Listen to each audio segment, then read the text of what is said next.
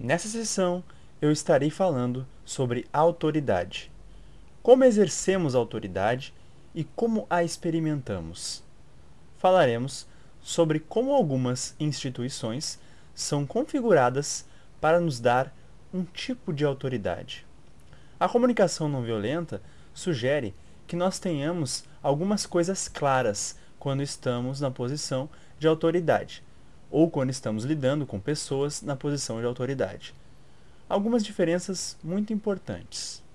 Uma delas é a diferença entre respeito por autoridade e medo da autoridade. Misturar esses dois conceitos pode gerar bastante sofrimento. Pelo modo que eu uso esses termos, respeito por autoridade envolve três ingredientes. 1. Um, nós temos o conhecimento ou a capacidade para fazermos algumas coisas que as pessoas com quem estamos trabalhando ou convivendo não têm. 2. Essas pessoas observam essas coisas que nós podemos fazer. Eles as têm como coisas valiosas. Eles enxergam como essas coisas podem enriquecer as suas vidas. E 3. Eles nos enxergam como oferecedores dessas coisas que sabemos que têm valor para eles. Nós oferecemos, não impomos. Assim, respeito por autoridade, como eu costumo definir, é manifestado quando nós sabemos coisas que outras pessoas não sabem, ou podemos fazer coisas que outras pessoas não podem, e eles enxergam que essas coisas são muito valiosas. Eles também percebem que essas coisas estão sendo oferecidas para eles não impostas sobre eles. Deste modo, eles terão o que eu chamo de respeito pela nossa autoridade. Já o medo de autoridade é bem diferente. Isso geralmente é construído em estruturas como famílias, escolas, empresas, governo. Essas estruturas nos dão o direito de impor coisas às pessoas, onde podemos recompensar ou punir as pessoas por fazerem ou não as coisas que nós queremos. Logo, respeito pela nossa autoridade precisa ser conquistado. Precisamos nos comunicar claramente com as pessoas para que elas possam enxergar o valor que estamos lhes oferecendo. Outra diferença importante sobre autoridade é saber a diferença entre obediência e cooperação voluntária. A obediência é mantida quando as pessoas se submetem, porque nós temos o poder de tanto recompensá-las quanto puni-las. Mas a cooperação voluntária só pode ser recebida quando as pessoas se sentem livres desse tipo de coerção e confiam que as suas necessidades como seres humanos serão valorizadas. Quando sentem isso, então elas estão abertas a qualquer autoridade que tenhamos que possa ser valioso. Eu estava no aeroporto uma vez em Dallas, no Texas, à espera de um avião e vi uma mulher sentada com seu filho de três anos de idade. Ele estava sentado muito calmamente ao lado dela por um bom tempo. Uma senhora idosa, vendo o modo como a criança permanecia lá, sem se mover, disse para a mãe: Eu nunca vi um rapaz tão bem comportado antes. Ele só fica sentadinho, bem quietinho. A mãe tinha em seu colo uma raquete de ping-pong e um pacote de torradinhas, e ela disse: Eu aprendi que para que as crianças façam o que gostaríamos, temos que ter numa mão torradinhas e na outra algo para dar umas palmadinhas. Então essa mãe estava claramente dizendo que ela usava um tipo de autoridade que eu chamaria de autoridade que impõe medo. Ela estava tentando controlar através de recompensa e punição. Se é isso que queremos quando estamos na posição de autoridade, provavelmente a melhor maneira de obter treinamento para isso seria ir a uma escola de adestramento canino e ver como eles treinam os cães. Mas trabalhando com seres humanos, quando estamos em posições de autoridade, queremos que as pessoas façam certas coisas, porque elas escolhem fazê-las. Porque elas veem como isso iria enriquecer as suas vidas e as das outras pessoas. Mas isso exige um exercício de autoridade radicalmente diferente do que muitos de nós conhecemos. Por exemplo, nas famílias, as pessoas muitas vezes acreditam que porque elas são pais, isso lhes dá o direito de impor o seu aprendizado em seus filhos, que é seu trabalho fazê-los se comportarem. Eles não aprenderam a lição que meus filhos me ensinaram, que você não pode fazer os outros fazerem o que você quer. A única coisa que você pode fazer é fazê-los desejar ter tido vontade. E independente do modo como façamos isso, eles fariam com que nós desejássemos não ter desejado que eles tivessem feito o que queríamos. Usar punição e recompensa para levar as pessoas a fazer coisas sai muito caro para a organização e para relações interpessoais dentro da organização. Uma das maneiras que a comunicação não violenta ajuda as pessoas a exercer as qualidades da autoridade, que levam as pessoas a fazerem as coisas de bom grado, porque elas veem como isso enriqueceria a sua própria vida e a vida dos outros? Uma maneira não é ver as pessoas como títulos, mas ver as pessoas pela sua humanidade, mesmo se elas têm títulos. Por exemplo, quando eu costumava dar aulas na universidade, eu costumava achar difícil criar uma conexão na qualidade que eu gosto de ter quando eu estou na situação de aprendizagem ou ensino. Eu gosto que as pessoas se conectem comigo como pessoas, para que eu possa compartilhar com elas o que é valioso para mim. Eu não gosto de estar nessa posição onde elas me veem como uma pessoa que está impondo conhecimento sobre eles. Então eu costumava tentar descobrir o que eu poderia fazer para que os alunos me vissem como um ser humano que está lhes oferecendo algo que é valioso para mim e que eu espero que seja valioso para eles. Como podemos criar essa qualidade na conexão superando os desafios que o modo como as instituições universidades funcionam nos colocando nesse quesito. Depois de trabalhar nisso por alguns anos, tentando diferentes coisas, no início dos semestres para tentar descobrir o que eu posso fazer para que possamos superar essa visão culturalmente aprendida de que as autoridades são pessoas que ficam sentadas julgando você, que torna tão difícil vê-las como pessoas reais, como eu faço para que os alunos vejam a minha humanidade? Eu elaborei uma brincadeira para fazermos um pequeno exercício lúdico nos primeiros dias de aula, que me ajudou muito. Eu ia para a aula no primeiro dia e dizia: Olá, meu nome é Marshall Rosenberg e antes de começarmos o curso, eu gostaria de dizer algumas coisas sobre mim, que talvez possa ser interessante para vocês saber. Eu notei que Assim que entrei na sala, vários de vocês estavam sentados com as pernas cruzadas. E é embaraçoso para mim dizer isso, mas eu queria que vocês soubessem que na minha cultura você mostra respeito pela autoridade ao sentarem com ambos os pés pousados no chão. Então eu me pergunto, se sabendo isso, vocês estariam dispostos a sentarem com os dois pés no chão nesse semestre e não cruzarem as pernas? Agora, os alunos me olhavam de um modo estranho. Eles aparentemente nunca haviam ouvido algo como isso vindo de um professor antes. E quase todos eles descruzavam as pernas. Então eu disse: Antes que vocês se esqueçam, por favor, escrevam palavra por palavra do que vocês me ouviram dizer. Uma porcentagem assustadora desses estudantes não ouviram nada além de ordens e exigências. Eles disseram: você disse que tínhamos que descruzar as pernas. Eles não podiam ouvir nada além de ordens, pois estiveram em escolas, em famílias ou situações de trabalho onde as autoridades lhes davam ordens. Outros alunos disseram: Não, ele não fez uma exigência. Ele disse que era errado ter nossas pernas cruzadas. Era desrespeitoso. Então outros ouviram críticas ou julgamento vindo de mim. Eu não fiquei surpreso, porque estes eram os estudantes de graduação e eles haviam sido treinados a ouvir das autoridades ordens e críticas. e não tinham sido educados de uma forma que os ajudaria a ver a humanidade das pessoas com esses títulos. O meu aluno favorito permaneceu sentado com as pernas cruzadas. E eu disse a ele: Senhor, o que você escreveu? Ele disse: Eu escrevi que você está louco. Eu soube nesse momento que eu e ele nos daríamos muito bem.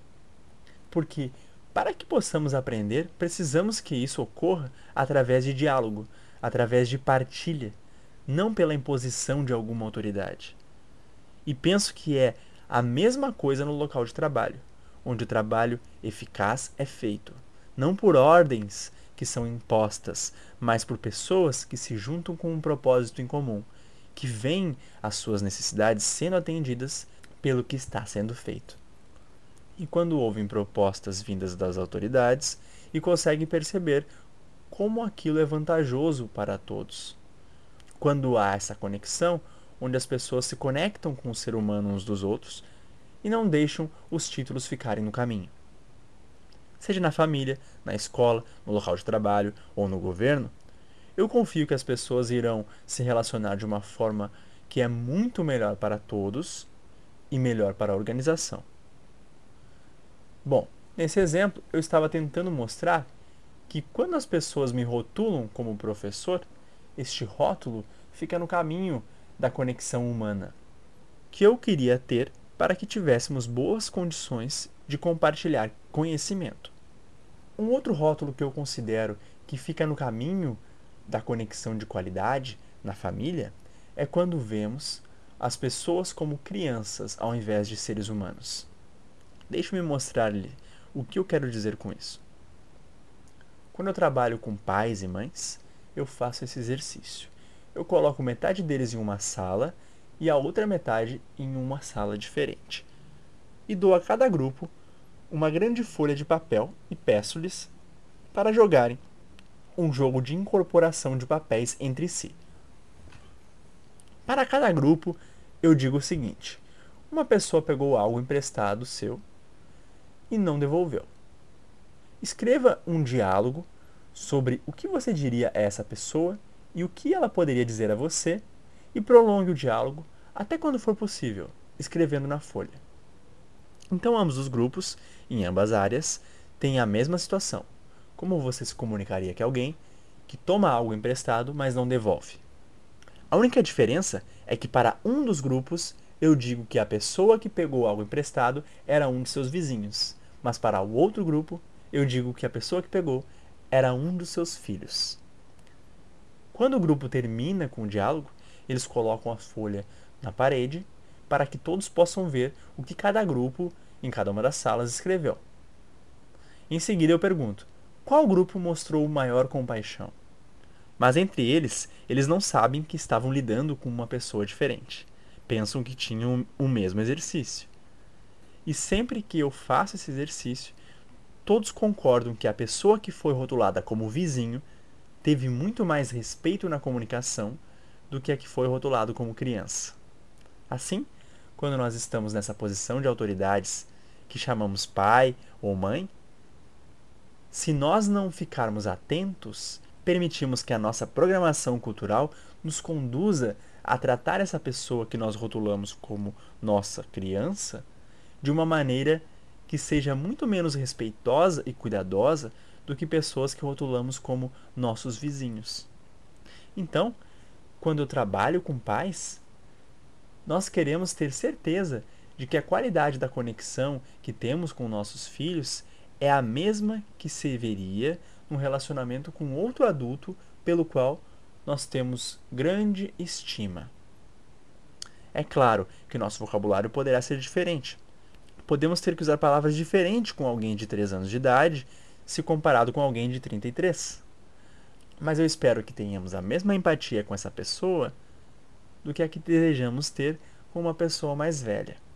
Eu espero que possamos mostrar a mesma qualidade de honestidade, onde revelamos os nossos próprios sentimentos e necessidades sem críticas e exigências, tendo essa pessoa 3 ou 53 anos de idade. A experiência que eu tive com meus filhos relacionada a isso ocorreu uma vez que eu estava fazendo uma mediação entre uma gangue de rua e um departamento da polícia. Neste conflito, três pessoas tinham sido mortas: dois membros da gangue e um membro do departamento de polícia. Os membros do departamento de polícia com quem eu estava trabalhando eram brancos, os membros da gangue eram negros. Era um encontro muito tenso. Havia grandes estereótipos no grupo, que tornavam difícil para que eles se relacionassem como seres humanos.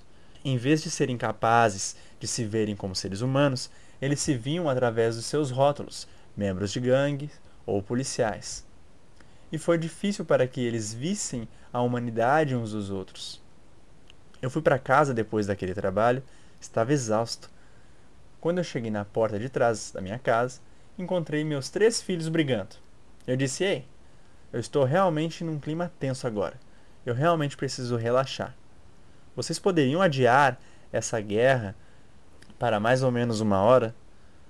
E o meu filho mais velho olhou para mim e disse: Você quer falar sobre isso? estava muito comovido com a sua oferta e a única coisa que me passou pela cabeça foi: Que bonitinho. Mas eu não levei a sério a sua oferta porque eu rotulei como uma criança, a minha criança. De repente eu percebi que eu estava fazendo com ele a mesma coisa que eu vi acontecer entre a polícia e a gangue. Por causa dos rótulos que eles utilizavam, eles não podiam ver a humanidade uns dos outros. E lá estava eu, com a mesma maneira de pensar. O que é chamado na minha o que é chamado na linguagem técnica de objetivar. Em vez de ver um ser humano na minha frente, eu estava vendo um título: Meu Filho. Ó, oh, eu fiquei tão feliz por essa compreensão ter vindo à minha mente tão rápido que eu disse: Sim, eu gostaria de falar sobre isso. E ele e meus outros dois filhos me seguiram até a sala de estar e eu pude desabafar sobre o sofrimento que eu estava sentindo vendo as pessoas tratar umas às outras dessa forma, sem conseguir ver o lado humano uns dos outros. Eu acho que eu falei por uns 45 minutos. Os meus três filhos, de 4, 5 e 8 anos de idade, ficaram apenas ouvindo de modo muito empático. E depois daquilo, eu me senti maravilhoso e me lembro que liguei o rádio e todos nós dançamos juntos. Por isso, quando estamos nessas posições rotuladas como autoridade dentro das famílias, dentro das escolas, dentro do local de negócios, é muito fácil, se não prestarmos atenção, perdermos a conexão com a nossa própria humanidade e a humanidade dos outros e vermos as pessoas como títulos. Eu tinha um vizinho que morava ao lado da minha casa que era um executivo de uma cervejaria. E quando eu normalmente o via, era sobre a cerca do quintal e cumprimentava. Ele dizia: Olá! Eu respondia algo como: E aí, como vai, cara? Algo assim. Ele geralmente estava vestido, no verão, de bermuda e camiseta. Uma pessoa muito fácil de se conectar, de se divertir. E nas vezes com que nós conversamos, ele descobriu o tipo de trabalho que eu fazia e ele disse: Sabe, sabe, eu acho que a nossa cervejaria nós poderíamos usar esse tipo de treinamento. Aparece lá no meu escritório e vamos falar mais sobre você fazer algum treinamento lá. Então eu fui até o seu escritório. E era um grande escritório, porque ele tinha um cargo alto. O pouco tempo que eu fiquei em seu escritório, eu tive a impressão de que ele era uma pessoa diferente. Ao invés de me cumprimentar da forma como ele geralmente fazia, ele foi muito formal, e eu realmente tive dificuldade para imaginar que esta era a mesma pessoa que eu tinha conhecido há cerca de um ano. Ele parecia diferente, ele falava diferente. Era uma pessoa totalmente diferente. As instituições podem ter esse efeito sobre nós, se não prestarmos atenção. Quando estamos nessas instituições e temos esses títulos, se não prestarmos atenção, damos à instituição o poder de nos transformar em algo diferente do que somos como seres humanos. Nos tornamos os rótulos. Há pesquisas mostrando as consequências assustadoras que podem acontecer quando nós damos nosso poder para os nossos títulos e nossas instituições. Coisas muito assustadoras podem acontecer. Por exemplo, Stanley Milgram fez uma pesquisa em que informavam as pessoas que participavam dessa pesquisa que eles iriam desempenhar o papel de professores, onde havia alguém em uma sala que eles poderiam ver através de um vidro, mas essas pessoas não poderiam vê-los. E foi dito a esses participantes que haveria um aluno aprendendo algo, e sempre que eles dessem uma resposta errada, o professor lhe daria uma punição, apertando um botão no painel de controle. Haviam 10 botões no painel de controle na frente do participante, e cada botão daria um choque com um certo grau de eletricidade como punição ao aluno, quando ele respondesse algo errado. Sendo que, para cada erro, o participante deveria apertar um botão de número mais alto, pois o estudo pretendia avaliar os efeitos da punição na aprendizagem. Não foi dito aos participantes que o homem, no papel de aluno na outra sala, não estava recebendo nenhuma eletricidade. Na verdade, ele era um ator. Mas disseram ao participante que ele estava preso na cadeira e que não conseguia levantar-se. Assim, quando a pessoa na outra sala respondia uma pergunta e cometia um erro, eles apertavam um botão. O estudante na outra sala, o ator, se contorcia e dizia: Ai, isso machuca! Eu não sabia que ia doer tanto. Então a outra pessoa perguntava e ele dá mais uma vez uma resposta errada. Em seguida, o participante da pesquisa aperta o próximo botão. Lá pelo terceiro ou quarto botão, o homem na sala começava a chorar. Mais tarde, ele implorava: Por favor, não aperte mais isso. Essa dor é insuportável. No último botão havia um adesivo escrito: Provavelmente letal. E ainda assim, mais da metade dos participantes na pesquisa apertou este botão. A pesquisa de Milgram mostrou que quando as pessoas estão nesse papel de professores, e eles se veem dentro dessa instituição chamada universidade, eles acreditam que é o seu papel apertar o botão. Mesmo que algumas pessoas estivessem chorando e mesmo que estivessem se sentindo péssimos por estarem fazendo aquilo, eles continuavam. Porque nessa experiência de pesquisa, eles tinham um rótulo de professores. E a instituição disse-lhes para punir as pessoas que cometem erros. Isso é assustador. E há outras pesquisas com estudantes universitários em que alguns deles foram informados que representariam guardas de prisão, enquanto outros alunos estariam no papel de prisioneiros em seus quartos trancados. Esses estudantes universitários que foram rotulados como guardas foram brutais em relação aos estudantes no papel de prisioneiros, quando se viram como guardas dentro de um ambiente prisional e os disseram que deveriam manter a ordem do local. Por isso, se não estarmos atentos, damos o nosso poder às instituições para nos transformarem em monstros desconectados com a nossa natureza. E isso é assustador, porque muitas vezes as instituições das quais participamos podem não ser criadas para manter o tipo de valor que temos dentro de nós mesmos. Como diz o teólogo Walter Wink, é muito importante estarmos conscientes de que as instituições têm a sua própria espiritualidade. E, tragicamente, muitas vezes, a espiritualidade das instituições que estão nos guiando, as instituições corporativas, as instituições do governo, as instituições escolares, não são instituições que têm valores que eu acredito que queremos apoiar. Por isso, é extremamente importante que aprendamos como mesmo quando estamos neste contexto, não dar o nosso poder à autoridade. Não importando como as pessoas podem fazer para tentar nos dar ordens quando estão em posição de autoridades. Que possamos escutar isso como uma proposta, nunca como uma exigência. Que não entreguemos o nosso poder às autoridades para nos disserem o que nós somos que possamos escutar a humanidade por trás da mensagem, mesmo que isso seja um grande desafio. Quando eles estiverem usando linguagem de dominação, quando eles estiverem em uma instituição que apoia a dominação e o controle imposto pelas autoridades, em vez de relacionamentos através da empatia com as pessoas que são rotuladas como inferiores.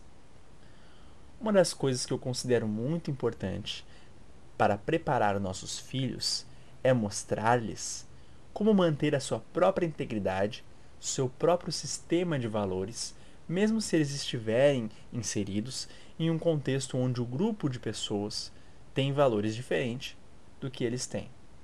Eu queria que meus filhos aprendessem isso, porque eu percebi que quando eu era criança, eu fui educado para acreditar que os professores sabiam o que era certo. E assim, dentro do ambiente escolar, eu estava dando um poder a essa autoridade que me prejudicava. Um exemplo disto, eu posso dar muitos, mas esse é um exemplo que ficou comigo ao longo dos anos. Quando eu estava na terceira série, eu estava tendo uma aula de música e a professora de música disse a mim e a outros dois meninos, em um tom de voz de desprezo, que eu tinha uma voz terrível. Ela disse: Prefiro que vocês três tragam gibis para ficar lendo, mas não cantem.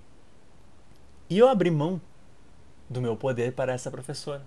Eu interpretei no tom da sua voz, quando ela nos disse que poderíamos trazer histórias em quadrinhos, mas não cantar, que eu tinha uma voz terrível e que eu não deveria cantar. E por mais de 20 anos após esse evento, eu não cantei mais. Mesmo quando eu estava em um grupo onde todos estavam cantando juntos, eu não cantava. Eu aceitei o julgamento de que eu tinha uma voz terrível e que eu não tinha o direito de cantar. Anos mais tarde, uma mulher escreveu algumas canções estimuladas pelos nossos workshops. E quando ela tocou essas músicas para mim, eu vi o quanto a música enriquecia o nosso trabalho e eu a convidei para cantar as canções em alguns dos meus workshops. E aquilo agregava muito valor. Algum tempo depois, nós estávamos no meu escritório e um dia eu disse a ela: Sabe, essas músicas que você traz para nossos workshops periodicamente realmente acrescentam muito. E eu realmente sinto falta quando você não está lá. E ela disse: Bem, e por que você não compra um violão e aprende a tocar? E eu disse: ah, não, eu não posso. Embora eu ensinasse às pessoas o perigo da expressão não posso, que ela nega a capacidade de escolher, eu a usei. Ela olhou para mim e disse: Eu pensei que você dissesse que a expressão não posso nos limitava como seres humanos. E eu disse: Bem, mas, mas, mas eu não sou músico. E ela disse: Agora você está me dizendo o que você acha que é. Você costuma lembrar as pessoas em seus treinamentos o quanto é perigoso rotular a si mesmo. Então eu ri e disse: Ah, ok. Eu vejo o que está acontecendo. Eu ainda estou dando poder àquela professora de cerca de 30 anos atrás. Eu ainda estou dando a ela o poder de definir o que eu posso fazer. Então naquela tarde eu comprei um violão e comecei a usar a música no meu trabalho. Mas antes que eu pudesse fazer isso, eu tive que dar permissão a mim mesmo para cantar. Então eu escrevi essa canção, chamada The Crow with a Crippled Wing, que poderíamos traduzir para O Corvo da Asa Aleijada. Though I play guitar like my fingers are stone and my voice smiles of key, I remind myself it's okay to sing The sun is me Because I believe everyone Have a right to sing Even if you move that sound Like a crow with crippled wings Crows! Crack, crack, crack, crack, crack. Crack, crack, crack, crack, crack, crack, crack. An ox may not move like Fred Astaire when it's time doing its dance. As far as I'm concerned, if an ox wants to buggy, I'd like to give him a chance. Because I believe everyone have a right to dance and sing.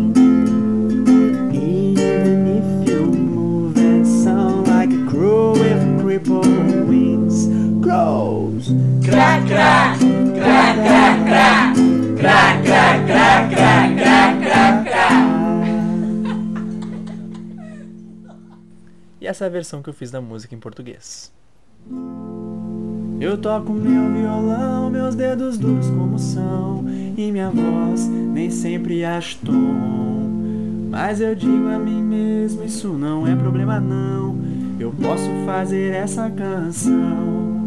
Pois eu acho que todo mundo é livre pra cantar e dançar. Mesmo se você parece um corvo aleijado que não pode voar. Corvos! Cra, cra, cra, cra, cra, cra, cra, cra, cra, cra, cra, cra. Talvez um boi não se mova como Fred está quando sai por aí a dançar. Mas na minha opinião, se um boi quer requebrar, eu quero que ele possa tentar. Pois eu acho que todo mundo é livre pra cantar e dançar. Mesmo se você parece um corvo aleijado que não pode voar. Corvos! Cra, cra, cra, cra, cra, cra, cra, cra, cra, cra, cra, cra. Bem, tendo aprendido essa experiência de como tinha desistido da minha autoridade, para os professores definirem o que eu posso fazer e o que eu sou, estava então certamente consciente que a cada chance que eu tivesse, sempre que estivesse numa estrutura institucional, eu certamente não quereria entregar o meu poder às autoridades. Queria ter respeito por aquilo que eles tivessem para me oferecer, mas queria ter certeza de que nunca desistiria daquilo que posso ser ou fazer, ou do que sou, por diagnósticos feitos por autoridades. E queria ter certeza de que os meus filhos aprendessem isso também, a não desistirem do seu poder a não desistirem de quem eles são, não importa em que instituições estivessem. Agora, isso foi particularmente difícil para eu passar para minha filha, porque ela era uma pessoa muito atenciosa com os outros e tinha essa ideia de que precisava fazer todas as pessoas felizes e que precisava ser uma boa menina. Eu vi isso acontecer, como ela estava a desistir de seu poder em tantas situações e queria trabalhar com ela particularmente sobre isso. Então eu comecei a falar com ela, quando ela tinha cerca de 9 anos de idade. Eu disse: Eu gostaria realmente que você fosse capaz de se expressar mais do que eu tenho visto você fazer. Eu gostaria que fizesse isso aqui em casa e na escola. Gostaria que você se desenvolvesse de modo a poder ser livre para expressar os seus próprios valores, não importa onde estiver. E dei muita empatia pelo quão assustador aquilo era para ela.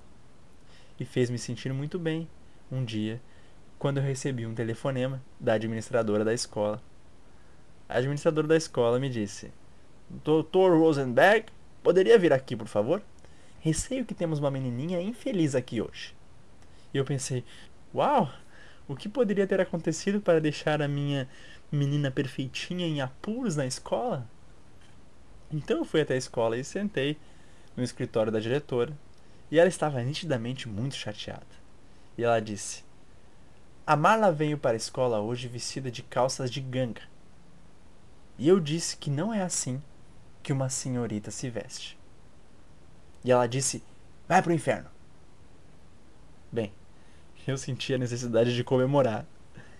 A Marla graduou-se de ser uma perfeita menina subserviente para ter personalidade podia ver que ela estava no meio de um processo pelo qual as pessoas muitas vezes têm que passar antes de se tornarem seres humanos livres e mais pacíficos. Eles passam por uma fase de rebeldia antes de chegarem a ser totalmente livres nos seus próprios direitos de escolher por si próprios. Por isso, é importante que não sejamos obedientes às autoridades. Que sempre reconheçamos as nossas escolhas. Mas também é importante reconhecer que a rebelião é apenas meio caminho para sermos totalmente livres. Se estamos nos rebelando contra a autoridade, ainda estamos reconhecendo seu poder sobre nós. Quando estamos realmente conscientes de que somos livres para escolher em qualquer situação, em qualquer ambiente, não precisamos da rebelião. Eu mantenho uma imagem no meu escritório, é na realidade uma charge em desenho animado, que me ajuda a lembrar que não importa onde estejamos inseridos, sempre somos livres. Ela mostra dois prisioneiros numa cela, amarrados à parede. E é óbvio que eles estiveram muito tempo ali. Porque ambos estão muito magros, ambos têm barbas longas. E um vira para o outro e diz: Bem, meu plano agora é o seguinte. Eu gosto desse desenho animado para lembrar que não importa o meio em que eu esteja inserido, podem controlar o ambiente, mas não podem controlar a mim. Sou livre dentro de qualquer estrutura para escolher o que quero fazer e por que quero fazê-lo. Quero estar aberto para o que as autoridades têm a dizer, mas quero ter certeza de que nunca dou o poder para a autoridade limitar as minhas escolhas.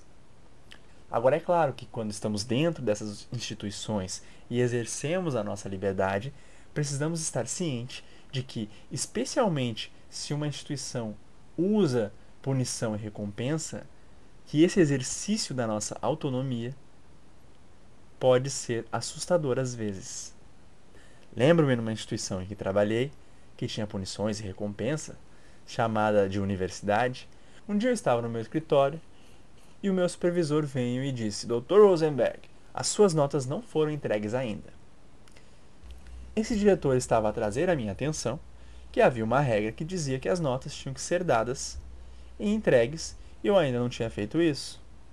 Então, quando ele disse: As suas notas não foram entregues, pensei em trazer-lhe um pouco de lucidez e disse brincando: Você é muito perceptivo.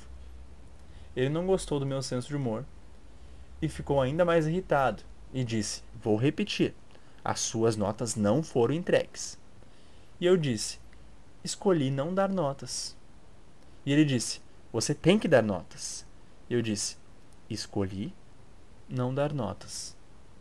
Vejam, não foi fácil para ele estar consciente de que o fato de existirem regras que dizem que você tem que fazer coisas não implica que você não tenha escolha. Ele estava empacado em pensar que temos que fazer essas coisas.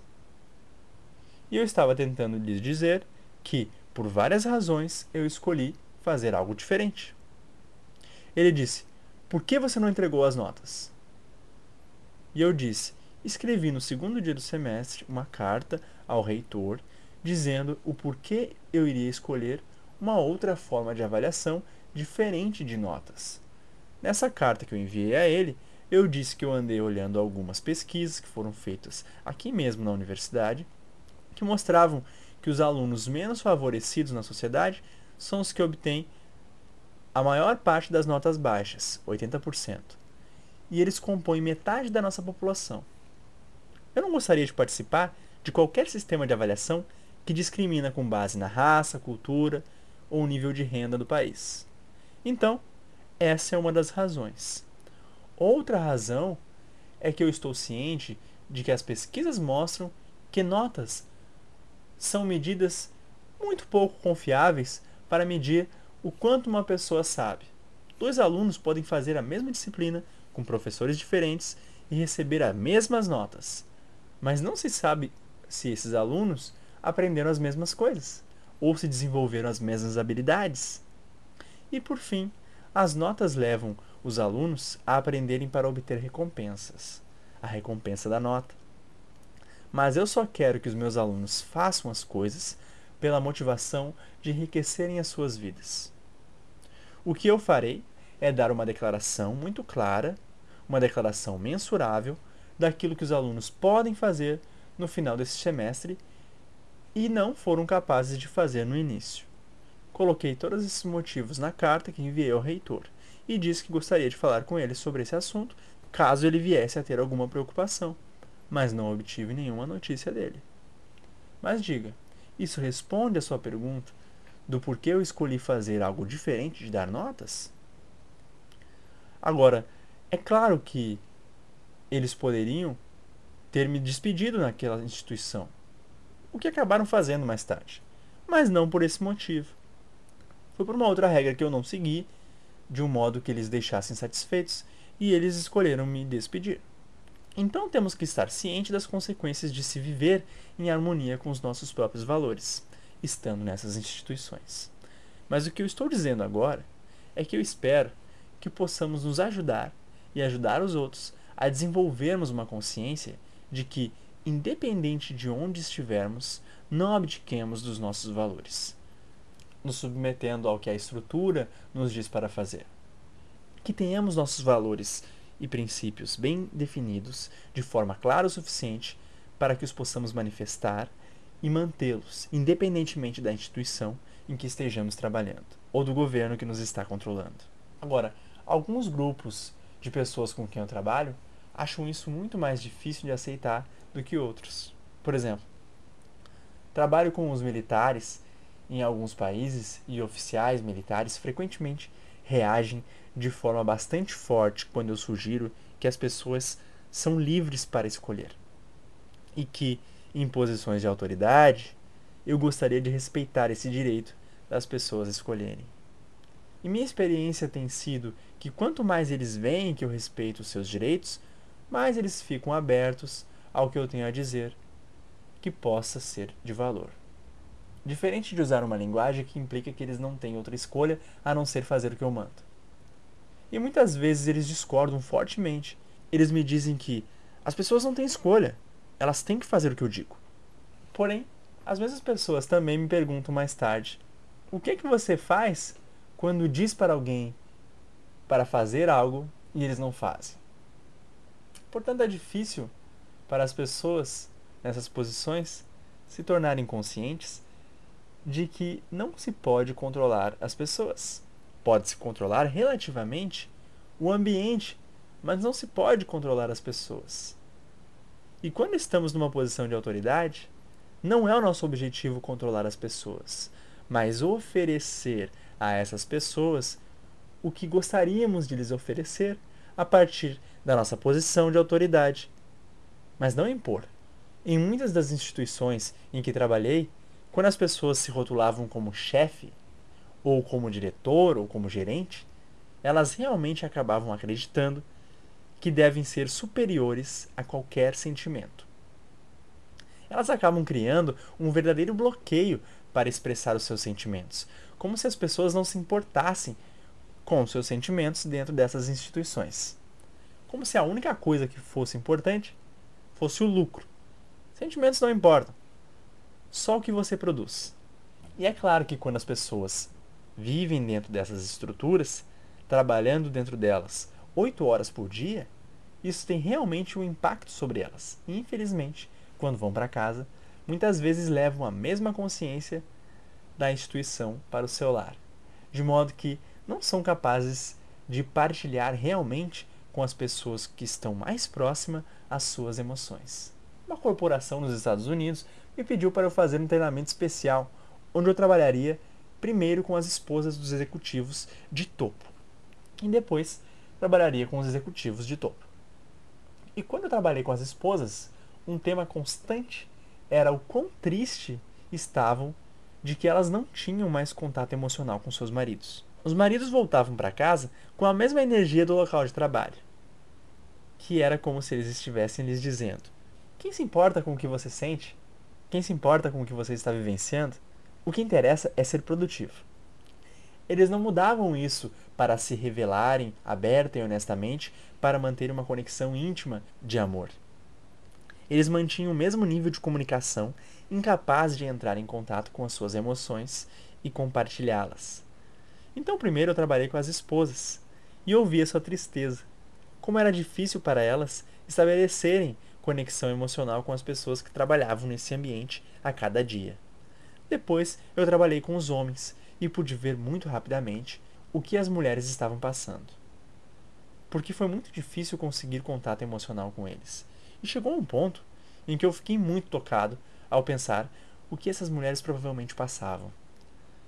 Ao viverem com pessoas que estão nesse ambiente, e fiquei tão tocado que comecei a chorar.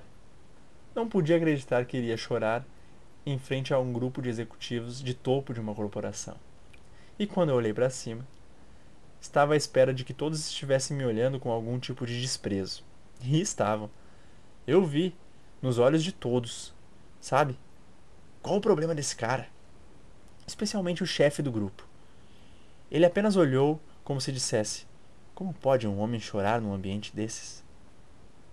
E eu estava feliz por ter as minhas habilidades de comunicação não violenta, porque pelo olhar nas suas faces, se eu não tivesse tentado criar uma empatia com o que eles estavam vivenciando, poderia facilmente ter levado isso como se eu não fosse macho o suficiente, como se eu fosse nojento. Então não foi fácil, mas eu peguei a minha coragem e tentei verificar o que eles estavam vivenciando. E eu disse para o chefe: Você parece anojado. Está se sentindo assim, pois gostaria que quem trabalha aqui no seu grupo tivesse mais controle das suas emoções? E fiquei chocado com a sua resposta. Ele disse: Não, não, eu não estava anojado. Eu estava apenas pensando. Como minha esposa gostaria que eu pudesse chorar. Estou passando por um divórcio agora. E esta é a razão. Minha esposa diz que viver comigo é como viver com uma pedra. Isso deu aos outros no grupo a oportunidade de se abrirem e começar a expressar a sua dor. Porque podiam sentir que os seus parceiros queriam mais expressão emocional.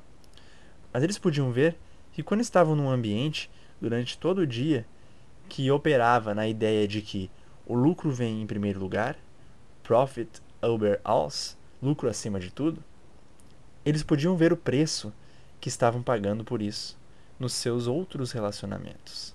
E eu fico triste em dizer que vi que isso se estende até mesmo aos serviços de saúde, onde as pessoas ficam tão robotizadas na mecânica de tem que ser feito, que se esquece de como é importante manter a conexão humana enquanto se fornece qualquer tipo de serviço a alguém. Essa ideia ficou muito forte para mim uma noite em Paris, na França. Uma das minhas colegas, uma médica e chefe de um departamento no hospital, ela estava participando de um workshop comigo, e quando nós estávamos saindo daquele workshop para um outro diferente, em uma outra cidade, ela disse: Marshall, no caminho para o outro workshop, vamos passar pelo hospital. Gostaria que parássemos lá, porque eu quero falar com um paciente que está em um dos meus programas. Então paramos no hospital e eu acompanhei ela até um quarto, e eu fiquei no corredor enquanto ela entrou para conversar com essa paciente que estava ligada a todos os tipos de máquinas e fios, porque estava com um problema grave que exigiu uma série de cuidados médicos. E a minha colega sentou-se, segurou a mão da paciente e conversou com ela durante uns 20 minutos. E eu bem, eu estava ficando nervoso porque tínhamos um outro workshop para fazer. Mas de qualquer forma, após esse tempo, a minha colega saiu, muito irritada, e disse: Está vendo aquela mulher naquele quarto? Viu todo o equipamento a que ela estava ligada? E eu disse: Sim, sim. E ela disse: Sabia que aquela mulher está ali há seis horas e ninguém falou com ela durante todo esse tempo? Consegue imaginar um lugar onde as pessoas conseguem ser tão hábeis em saber que tipo de equipamento é necessário, mas não sabem que as pessoas precisam de contato humano? Muitas das instituições em que trabalhei têm um sistema de valores que desconecta as pessoas da humanidade que há nelas mesmas. Elas ficam tão focadas em serem produtivas, o que é importante, mas são tão focadas em produtividade que acabam perdendo a conexão com as relações humanas. E novamente, principalmente quando elas têm títulos que implicam que elas são superiores, principalmente nessas situações, fica mais difícil para que essas pessoas se relacionem de um modo mais humano. Há um outro aspecto sobre a autoridade que pode ser muito destrutivo. Isso se dá quando a autoridade é exercida de um modo que destrói a criatividade das pessoas. Onde a autoridade é exercida de uma maneira que implica que o conhecimento de como fazer as coisas só pode vir de cima. Que aqueles abaixo não têm nada a oferecer a não ser seguir o que aqueles mais superiores sabem ser bom para eles e para a empresa, ou para ambos. Aprendi uma lição sobre isso pelo psicólogo Carl Rogers. Fiz uma aula com ele enquanto estava na faculdade, e o modo como ele começou a aula era diferente de todas as aulas que eu já tinha tido. Ao invés de começar a nos dizer o que devíamos fazer, ele apresentou-se, disse que estava contente de estar ali conosco e poder nos oferecer qualquer conteúdo que fosse valioso, e depois parou de falar. E um dos meus colegas da classe ficou nervoso e perguntou: Bem, o senhor não vai nos dizer sobre o que vai ser a matéria? E ele disse: Então você tem em mente que eu tenho ideia daquilo que você precisa saber sobre esse assunto? E o estudante disse: Bem, sim, é. Claro, você é o professor. E em seguida o Carl Rogers disse: Bem, eu acredito que a parte mais importante da aprendizagem é perguntar-se o que vale a pena aprender. E se eu entrar aqui e fingir que sei o que você tem que aprender, vou até ter essa oportunidade de me perguntar o que vale a pena aprender. E de decidir e de oferecer isso a vocês. Mas para mim, eu estaria fazendo a parte mais valiosa da aprendizagem. Eu esperava que todos vocês quisessem fazer isso. Que todos vocês quisessem começar a se perguntar: o que vale a pena aprender? Para mim, essa pergunta é a coisa mais importante. É importante imaginar o que vale a pena aprender. Bem, essa lição realmente me marcou, me marcou muito. Como é importante, quando eu estou numa posição de autoridade, nunca insinuar que as pessoas em funções abaixo da minha não tenham a mesma oportunidade de exercer a criatividade que eu tenho. Que por causa do meu título, eu sei o que tem que ser feito ou deve ser feito e o trabalho dos demais é apenas cumprir. Quando eu trabalho com crianças nas escolas, gosto de começar com uma canção, e eu quero contar como essa canção surgiu. Sempre que eu trabalho com crianças nas escolas, gosto de começar perguntando a eles o seguinte: Eu estou curioso para saber o que vocês têm curiosidade em saber. E quando eu pergunto isso para as crianças de 6 anos na escola, a criatividade delas é muito viva. E é óbvio que elas estão curiosas para saber muitas coisas. E elas me dizem as suas curiosidades muito rápido. Então, depois da aula, eu falo o que fiz com os alunos aos professores. E começo com os professores da mesma maneira como eu fiz com os alunos. Eu digo: Eu estou curioso para saber o que vocês estão curiosos para saber. Mas que diferença eu percebo da reação deles comparada aos estudantes. Em vez de obter uma expressão imediata da criatividade, como acontece com os alunos, os professores obtêm o silêncio. Então eu digo: eu estou curioso para saber o que aconteceu conosco entre o momento em que tínhamos seis anos e agora. Vocês viram como os alunos reagiram hoje quando eu perguntei a eles o que eles tinham curiosidade para saber? Eu estou curioso com o que acontece com a gente. Então, normalmente, um dos professores acaba dizendo: Eu estava com medo de dizer quais eram as minhas curiosidades. Eu pensei que pudesse parecer estúpidas. E outro pode dizer: eu estava com medo que as minhas curiosidades fossem anormais. E eu digo: é isso que acontece conosco. Trabalhamos e somos educados em instituições onde a nossa capacidade de questionar, de sermos criativos, é atenuada porque as instituições estão estruturadas de tal maneira que a autoridade sabe o que é correto, o que nós temos que fazer. E a nossa capacidade criativa de questionamento se perdem. Um dia, quando perguntei isso para as crianças, de 6 anos de idade, eu estava acompanhado por uma colega que escreve música. E ela adorava ir comigo nas escolas quando eu dizia às crianças: Eu estou curioso para saber o que vocês têm curiosidade em saber. E ela guardava um pequeno livro onde ela escrevia tudo, porque decidiu que iria escrever uma canção um dia sobre o que essas crianças respondiam quando lhes perguntavam o que elas tinham curiosidade em saber. Então um dia ela estava comigo e eu disse aos alunos: Estou curioso para saber o que vocês têm curiosidade em saber. E era muito claro que este jovem de 6 anos estava há muito tempo muito curioso sobre algo, porque ele disse imediatamente: Será que o meu cão come gelatina verde com laranja? E a minha amiga usou isso como estímulo para escrever a música que ela queria escrever.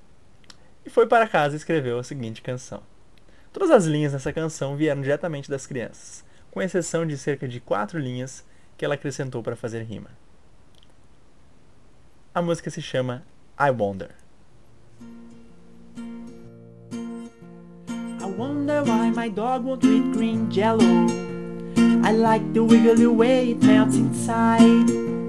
I wonder when a turtle pulls its head in. Is it so dark it's scared to be inside? I wonder if a rock likes being hard.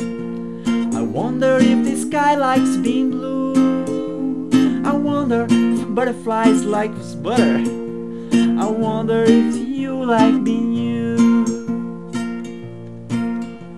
I wonder why I don't feel myself stretching when people say I'm growing every day.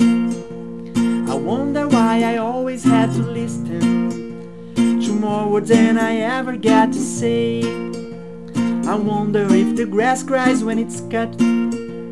I wonder if the rain hurts when it's fall. I wonder if the earth gets dizzy turning. I wonder if little ones feel small. I wonder why I see so many people doing things they don't really wanna do. I wonder if the music go away somewhere after I sing my song to you. I wonder if it feels sad to be old. I wonder if the moon likes company. I wonder why it's fun to feel a little scared. I wonder if you wonder like me.